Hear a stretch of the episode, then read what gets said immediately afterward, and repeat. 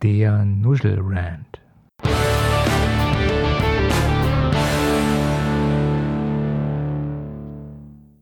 Thema heute: Der Webvideopreis. Ein perfektes Rand-Thema. Warum?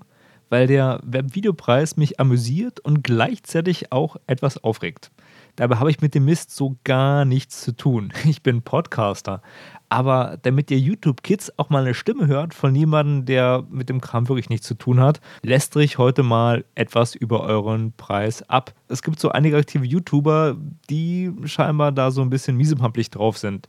Weil bei der Nominierungsrunde von 144 stimmberechtigten Academy-Mitgliedern angeblich nur 17 Leute anwesend waren die dann auch die Entscheidung getroffen haben. Props an Hand of Blood, David Hein und Rob Bubble. Traurig, dass ihr euch als Academy-Mitglieder übergangen fühlt, aber eure Videos zu dem Thema wirken auf mich so ein bisschen weinerlich. Also, was ist denn so schlimm? Dass ihr übergangen wurdet oder dass ihr als Web-Videopreisträger jetzt in Zukunft mit einem Atemzug mit Heidi Klum und Lena Meyer-Landrut genannt werden könntet? Für alle Podcast-Hörer, die mit der YouTube-Materie nichts zu schaffen haben, werde ich ganz viele Links zu Videos und Personen in die Shownotes packen.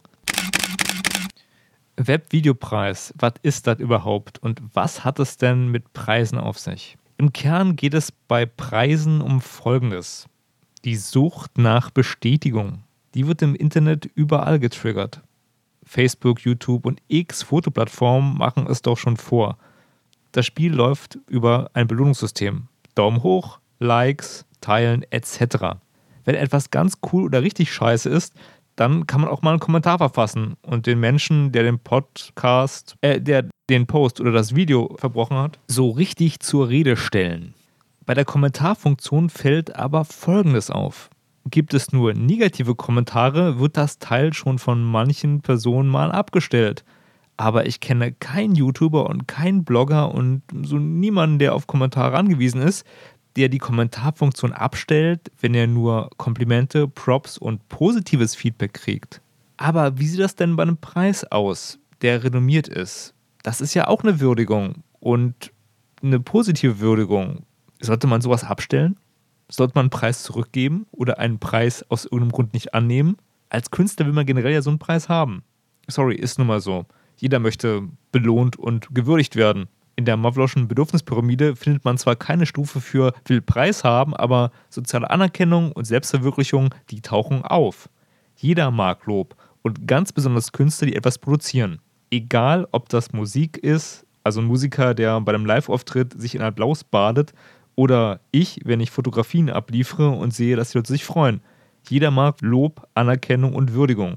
Ein Preis macht sich nämlich dieses Bedürfnis zu nutzen. Er gibt vor, eine gute Eigenschaft an einer Person zu würdigen oder eine Tat oder halt irgendwas, was lobenswert ist und plakatiert es, also drückt ihm ein Label auf. Was ist die Folge? Dieser Preis bekommt eine Außenwirkung. Die Eigenschaft ist zertifiziert, geprüft, amtlich gemacht und das wird so hingenommen, auch wenn es bei näherer Betrachtung absurd wirkt. Der Preis spricht für sich. Man wird dann nicht mehr als der Let's Player, der sich 2014 für die AfD stark gemacht hat und von Jan Böhmermann berechtigt deswegen durch den Kakao gezogen wurde, wahrgenommen, sondern als Felix von der Laden, Web-Videopreisträger als Person of the Year 2017.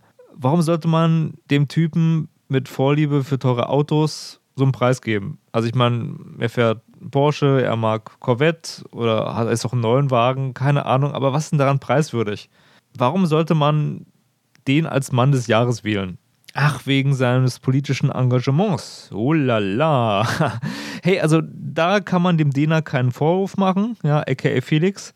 Er ist beharrlich, ja. Also andere Personen wären durch positive Äußerungen über die AfD schon mal längst von der Medienlandschaft abgestempelt worden und hätten nicht mehr die Option gehabt, sich seriös politisch ähm, in Beiträgen darzustellen. Nicht Dena, der hat es geschafft. Er hat es geschafft, das ZDF rumzukriegen und hat mit dem ZDF einen Beitrag zur US-Wahl gedreht. Ja, genau bei der, wo Trump gewonnen hat.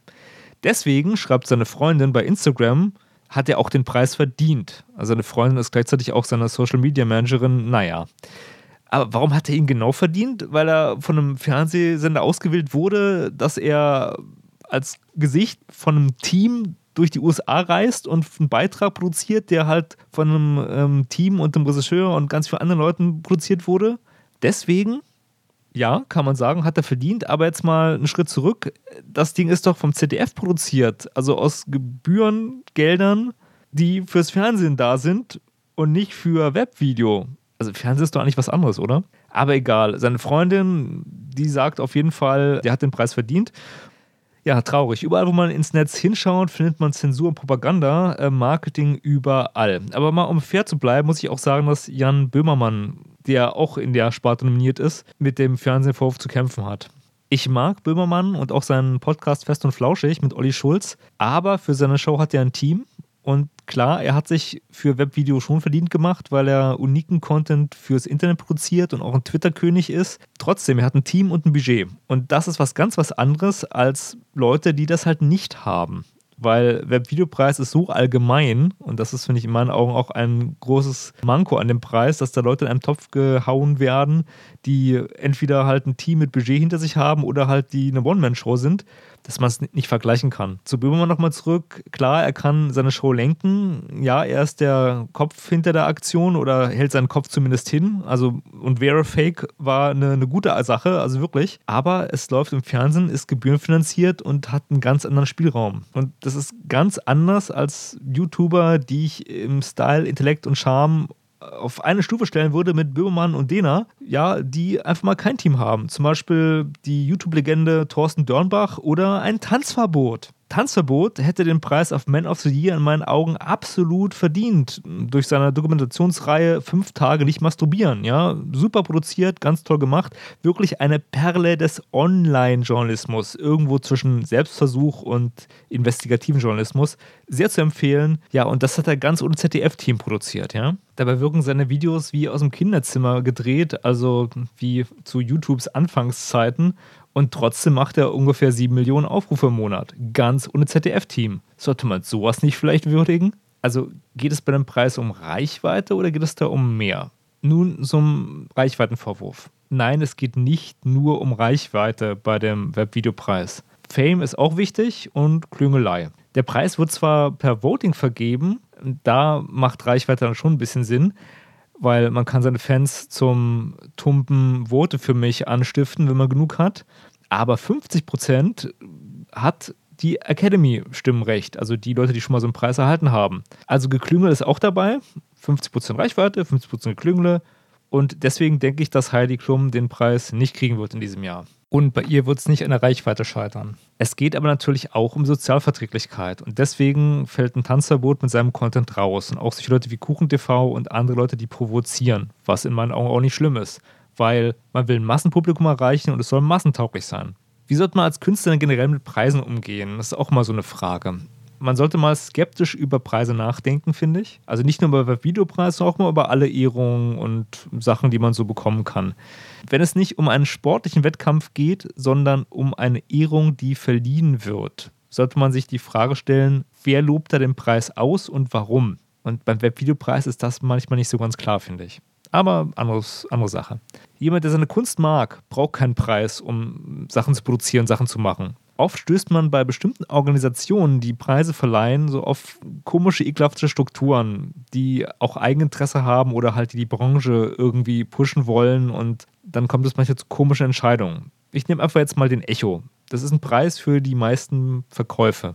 Ja, ein Preis der Branche Musikindustrie für die Musikindustrie.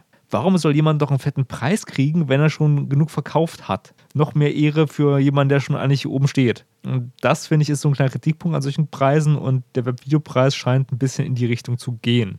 Und wenn man sich so ein paar Sachen anguckt, also was den Echo, die goldene Kamera, dann kann man auch sehen, dass man solche Sachen auch in der Regel hacken kann, wenn da nicht ein ordentliches Reglement dahinter steht, was auch gut vertreten wird.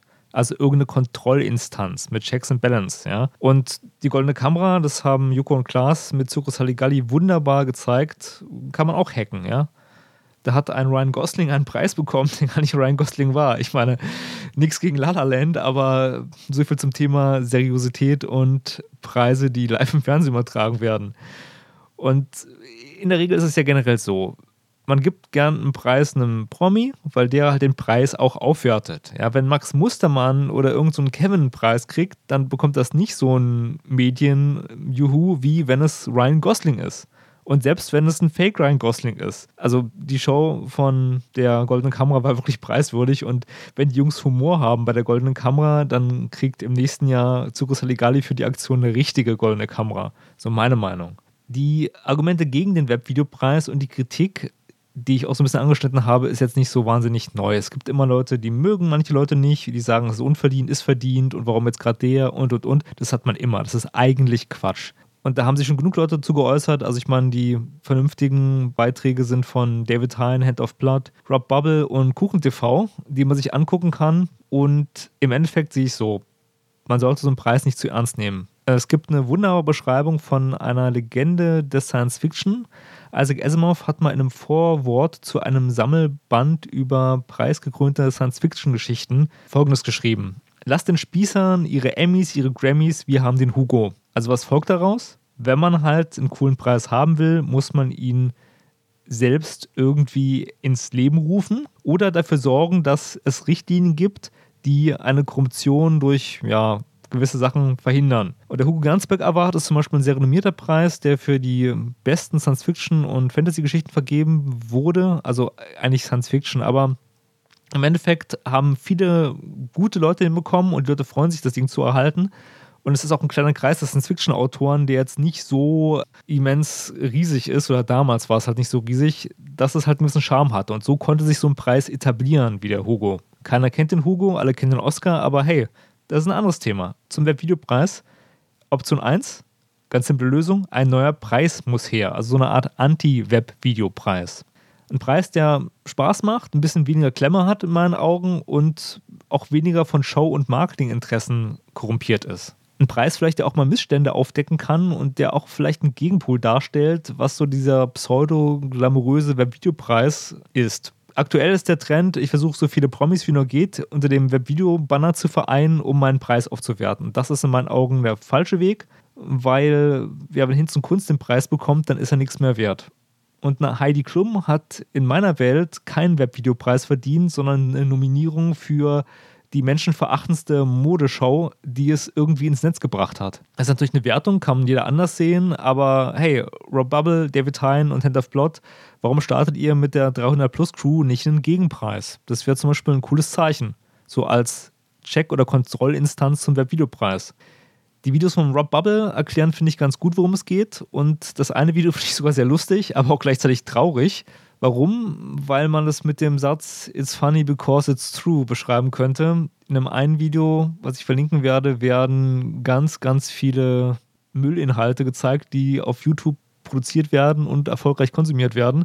Da wird eine Richtung beschrieben, die nicht so cool ist, sag ich mal. Und ein neuer Preis wäre eine Möglichkeit, um sich vom Webvideopreis abzuheben und etwas Charmanteres, Kleineres zu schaffen. Zweite Option, baut ein vernünftiges Regelwerk zum Webvideopreis. Also setzt euch dafür ein, dass es eine Beschlusskraftsklausel gibt. Hört sich jetzt komisch an, ist aber so, wenn ihr der Jury vorwerft, dass mit 17 Leuten Entscheidungen getroffen werden oder dass man mit 17 Leuten Entscheidungen treffen kann, die hohe Auswirkungen haben, dann braucht es eine Beschlusskraftsklausel. Also wie wird gewählt, ab wie vielen Leuten hat es Beschlusskraft? Wenn es 144 Leute gibt und 17 sind nur da, ja, dann ist die Beschlusskraft zweifelhaft von der Entscheidung, weil nur eine Minderheit da entsprechend sich geäußert hat. Problem gelöst. Dann sind ein Großteil eurer Vorwürfe passé und nichtig, weil da hättet ihr entweder euch beteiligen können oder hättet das halt so blocken können, dass über eure Köpfe entschieden wird und auch über die Köpfe der anderen Academy-Mitglieder.